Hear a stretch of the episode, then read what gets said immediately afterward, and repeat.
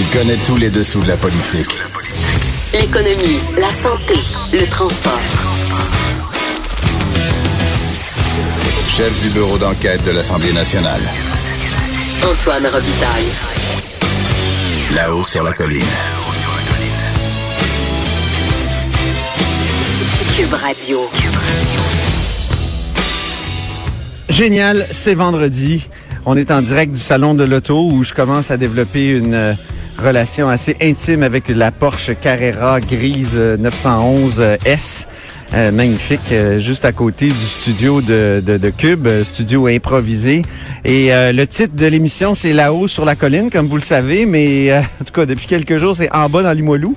Et puis, euh, on est bien dans Limoilou quand même, puis on est de bonne humeur. Surtout qu'on a des invités euh, extrêmement intéressants. On va avoir pour... souligner la journée internationale du- des droits des femmes. Euh, deux élus, Catherine Fournier du Parti québécois et Marois Risky du Parti libéral du Québec. Ensuite, il y aura euh, Annabelle Blais qui euh, fera une revue de la semaine en chanson avec euh, Lionel Méné qui, lui, fera, euh, comme linguiste, le linguiste qu'il est, une revue linguistique euh, de la semaine. Il y aura beaucoup de Justin Trudeau. La langue de Justin euh, a été passée au crible par euh, Lionel. Alors, restez des nôtres euh, jusqu'à la fin. Il y aura évidemment des vadrouilleurs et un compteur. Et aujourd'hui, on a un vadrouilleur municipal. Ben oui, il y a Tayeb Moala, journaliste aux affaires municipales pour le Journal de Québec, qui est là, qui est en studio à Québec, je crois. Bonjour Tayeb. Oui, bonjour Antoine. Oui. Alors, euh, Tayeb, euh, et il y, a- il y a Charles Le Cavalier euh, qui va être euh, au bout du fil tout à l'heure et le compteur Jean-François Gibault, directeur de la recherche à QMI, un peu plus tard où on reparlera de, du, du cas SNC Lavalin. Mais on commence par euh, Tayeb. Euh, Tayeb, donc, Régis Labaume, euh, le maire de Québec, s'inquiète, là. Euh, et Ah pourquoi oui, oui, s'inquiète-t-il? très inquiet. Il s'inquiète parce que lui dit que son 3 milliards pour le tramway, pour le réseau de transport structurant, c'est comme ça qu'il faut l'appeler, était garanti là dans l'entente avec M. Couillard il y a exactement un an. Or, là, il semble que ce soit pas tout à fait le cas. C'est-à-dire qu'il y a 2,2 milliards, donc 1,8 milliards du provincial. Désolé, je sais que tu, tu n'aimes pas cette appellation, là, provincial, mais du gouvernement du Québec, disons. Et Ah, que c'est mieux. théoriquement, beaucoup, ça coule. oui, théoriquement, théoriquement, il y a un 1,2 milliard du fédéral. Bon, là-dessus, il y a un 400 millions, c'est bon. Mais là, toute la bataille sur l'autre 800 millions et sur quel programme on va le prendre. Et là, chacun se renvoie la balle. Euh, on nous dit qu'on peut pas le prendre sur le programme d'infrastructure fédéral parce que les critères euh, ne désavantagent Québec, donc on peut pas le prendre à cet endroit-là. Donc Régis Labaume dit bon, il y a un autre programme vert fédéral euh, où vous pouvez prendre cette somme. Et, euh, et là on, on lui répond oui mais si vous faites ça euh, tout tout va aller à Québec puis tous les autres projets verts euh, des municipalités québécoises ça marchera pas. Donc on est en, en pleine guéguerre ou chicane fédérale provinciale. Le maire essaye de donner c'est ce qu'il dit diverses solutions possibles comptables pour compléter et attacher le financement parce que lui dit il y a eu il y a urgence c'est-à-dire que si euh, si on commence pas si on n'a pas le feu vert clair tout de suite bah tout peut être retardé il dit euh, il y a des travaux sur Hochelaga qui doivent commencer à être faits à peu près euh, euh, au printemps ou dans les prochains mois il y a, il y a oui. des devis il y a, il y a un bureau de projet qui est en train de travailler et si Il y a on veut tunnel à arriver à la fameuse échéance- éventuellement aussi, hein? Il y a tout un en tunnel même à deux. creuser. Il y en a même Ouais. deux. Il y en a même deux, ben hein, en oui. Basseville. C'est vrai, oui, il y en a un l'autre du côté de Sainte-Foy. Exactement, Exact. euh, à Sainte-Foy, de, pas loin de, de- du phare, des- du futur phare. Ah, Donc, mon euh, il y, a- y beaucoup de choses à faire. Donc, si on veut vraiment atteindre euh, l'échéancier, donc qui est de 2026, euh, pour que tout ça soit mis en opération, que, que, que ça fonctionne, lui dit il y a une urgence à agir. Et, vous le savez, il y a des budgets qui s'en viennent. Donc, Ben oui, il y a euh, deux dit- budgets, donc deux budgets coup sur coup, euh, pour euh, la même semaine. Québec. Ben oui. Ben, ben, c'est ça l'enjeu. Lui, lui dit, l'argent est là. L'argent est là. Je, je suis même pas en train de me battre pour avoir l'argent. L'argent est là. C'est juste à, sur quel programme on va le prendre. Et c'est là que, entre le fédéral et le Québec, euh, que, que, que ça bloque visiblement. Ah oui, puis ça fait deux fois qu'il intervient là-dessus, le maire, là, et donc euh, son inquiétude. Ah, même, euh, même plus, je te vraiment dirais, très Antoine. grande. Ah Euh, oui? il- oui, depuis le début de l'année, il a commencé à avoir vent de cette histoire. Officiellement, il dit, bon, je veux pas être au centre du tir, je veux pas être au milieu de la chicane, je m'en mêle pas. mais il s'en mêle pareil parce que ça le regarde un tout petit peu. C'est juste 3 milliards là qu'il demande. Donc Ben euh, il s'en mêle. Là, Mais il commence.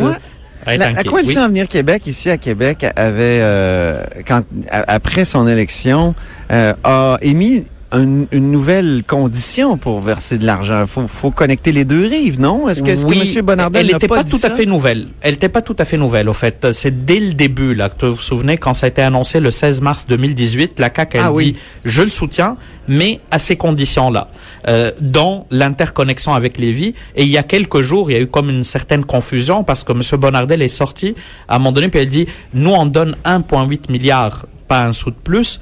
Et ça, ça comprend l'interconnexion avec Lévis. Quelques minutes après, son bureau a dit non, non, non, non, le ministre s'est mal exprimé. Là, le 1.8, c'est pour le projet de la ville de Québec. L'interconnexion, on en discutera. Oui, elle fait partie du projet tel qu'on le veut, nous, Coalition Avenir Québec, mais ce n'est pas dans le 1.8 milliard. Donc, ça a ajouté euh, à, à- à la confusion qui, euh, qui entoure ce dossier. Et là, ce qui est aussi intéressant par rapport aux sommes, c'est que le maire dit, bon, il y a un an, Monsieur Couillard, à l'époque Premier ministre, m'avait promis les, euh, les 3 milliards. Il a dit, je vais me débrouiller pour que vous, ayez 3 milliards. Donc, au nom de la continuité de l'État et des institutions, donc cette signature de Monsieur Couillard, elle engage normalement le nouveau Premier ministre François Legault. Or, la Normalement. CAQ, normalement, mais la CAQ dit, moi, en campagne électorale, j'ai promis 1,8 milliard, pas un sou de plus, et le autre, et l'autre 1,2 milliard, il faut le chercher du fédéral, là, mais pas, Mhm. pas, pas déshabiller euh, Paul pour habiller je sais pas qui, là. Donc, euh, voilà. Oui, oui, c'est ça. Donc, euh, il y a encore des, des nuages noirs au-dessus du projet de, de, de tramway à Québec. C'est incroyable. Ça fait quoi, 15 ans qu'on en parle? euh, c'est Oui. c'est fou. Ça, Oui, c'est puis un je, projet qui, qui Puis c'est pas, fini, hein, je pense, Ouais. parce que je ne crois pas qu'au futur budget du Québec, là, je suis pas dans le secret des deux, mais je ne pense pas qu'il va y avoir une phrase qui dit vous avez le 3 milliards, puis tout est beau, puis tout est réglé. Là, je pense Ben que ça oui. va, ça va prendre vraiment une euh, que, que tout le monde s'assoit autour de la table clairement, là, fédéral et provincial, puis euh, règle euh, règle cette situation. Ben, merci beaucoup, Taïeb Moala, journaliste Merci aux affaires municipales pour le Journal de Québec et, et nouveau vadrouilleur. C'est la première fois que tu viens nous vadrouiller du municipal. Ça, Oui, ça nouveau fait du statut. bien, on est très contents. Oui, je peux l'ajouter sur mon statut. CV alors, vadrouilleur. Exactement. Parfait, Merci, merci. infiniment.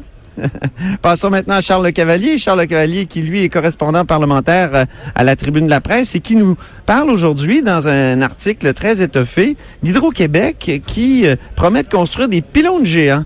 Euh, pourquoi des pylônes géants, Charles Le Cavalier? Bonjour, euh, ça va bien? Bonjour Charles, oui, ça va très bien. les, les- bon, euh, les pylônes géants, c'est pour euh, c'est pour une espèce dont on entend beaucoup parler ces temps-ci, le caribou forestier, euh, qui est une espèce en, en voie de disparition. Donc, Hydro-Québec a un projet de nouvelle ligne électrique, euh, j'y reviendrai, là, sur euh, qui, qui va partir du poste de Mikoa, qui est situé sur la côte nord et qui va aller jusqu'à Saguenay, euh, au Saguenay-Lac-Saint-Jean. Et il y a une portion de cette ligne-là qui va traverser le, le fameux territoire du caribou forestier. Donc, pour protéger l'espèce, Hydro-Québec le propose sur à peu près 10 kilomètres de faire des pylônes électriques. On dit géants, là, c'est euh, les fils électriques généralement sont à 20 mètres du sol sur les lignes à haute tension, et là, elle sera à 32 mètres. Et ce que ça va changer, c'est que, tu sais, nous autres, au, sud du Québec, là, on reconnaît une ligne à haute tension, c'est assez facile à voir, quand ça passe dans la forêt, ça fait de longues traces d'arbres coupés.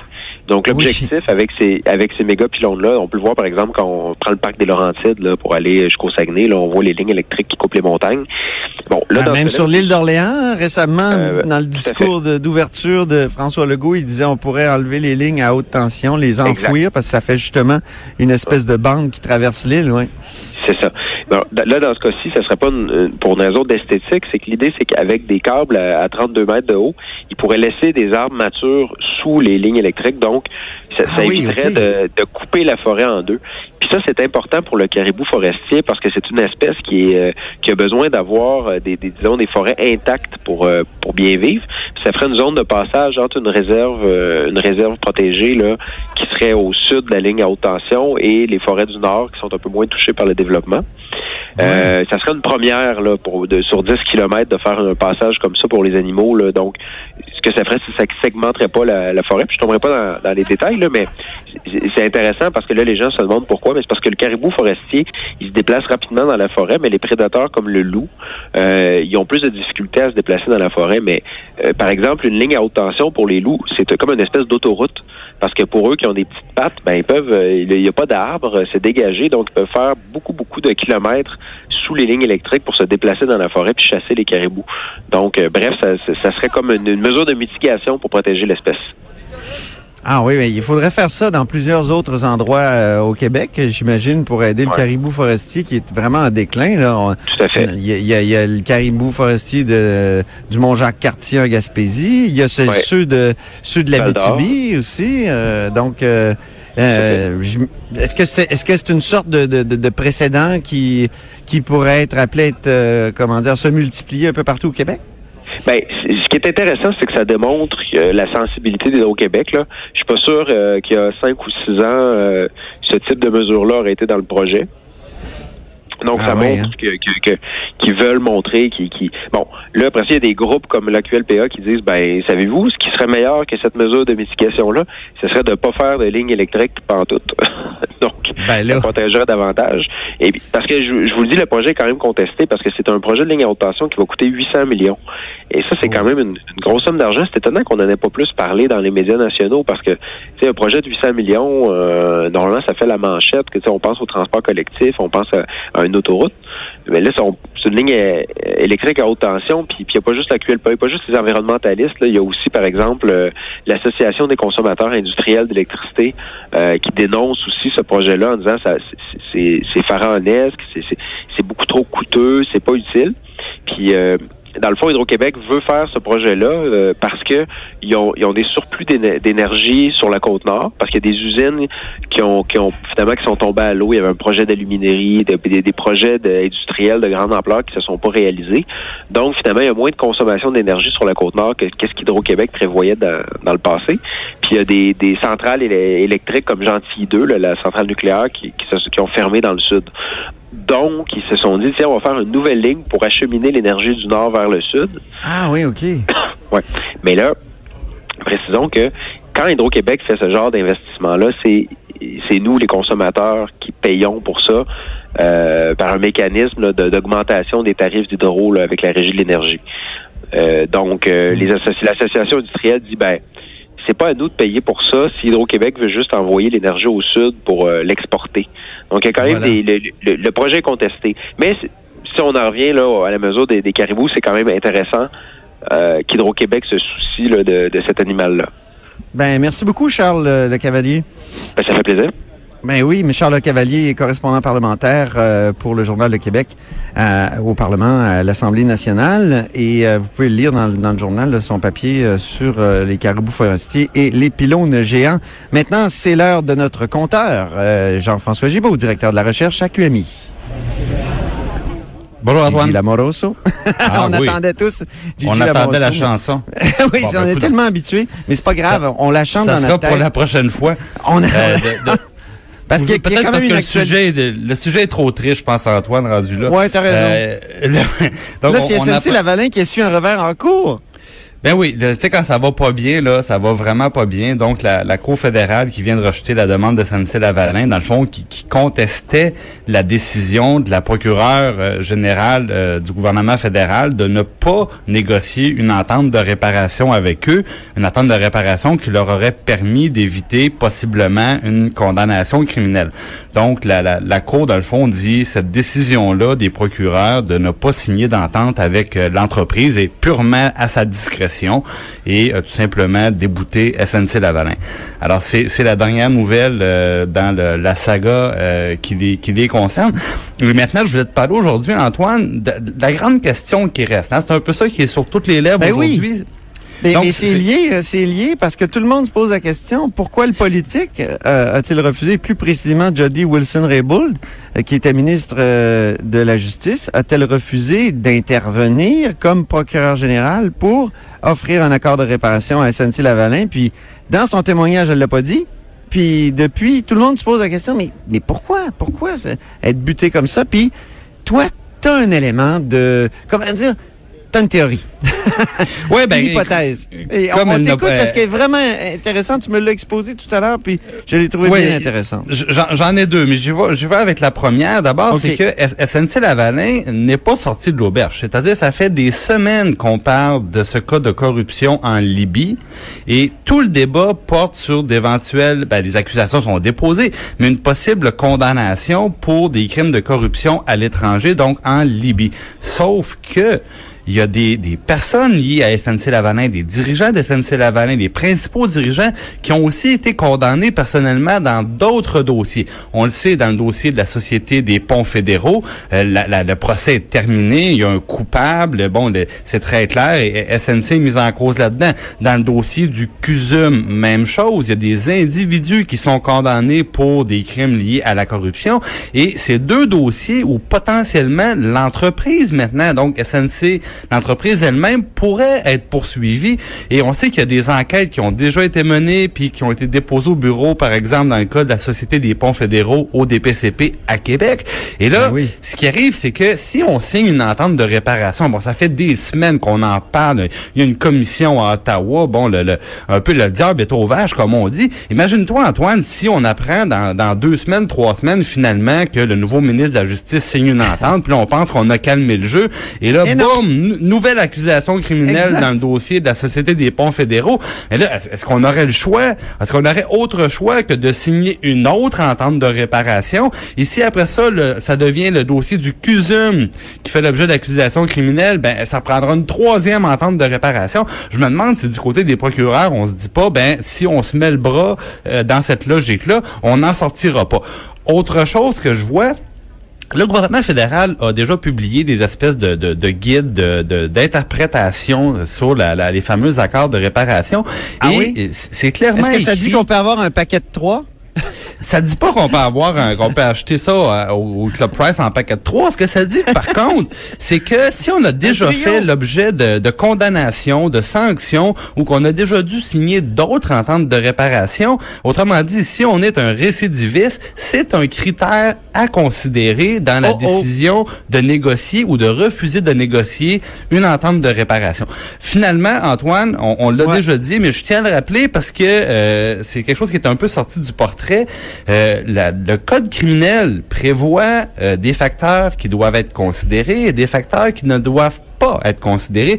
Et Oui. dans les facteurs que euh, le- le- le- la, procureure ne peut pas euh, ne peut pas mettre dans la balance, ben on le spécifie que si c'est un crime, que l'accusation vise un geste commis en fonction de la loi sur la corruption d'agents publics étrangers, et dans le cas de la Libye, évidemment, on est à l'étranger, eh bien, le, le poursuivant ne doit pas prendre en compte euh, l'intérêt économique national, les considérations d'intérêt économique national, donc le fameux débat sur les emplois, le siège social, euh, c'est précisément visé. Là. Donc, on- c'est peut-être ça aussi qui fait en sorte que le procureur dit, ben malheureusement, l'argument qu'on me sert à tous les jours, l'argument de M. Trudeau, l'argument de- d'à peu près tout le monde qui dit il y a 9000 emplois en jeu au Canada, plus de 3000 au Québec, ben elle dit, je suis désolé, là, la loi est explicite, je ne peux pas en tenir compte. Donc, autre possibilité.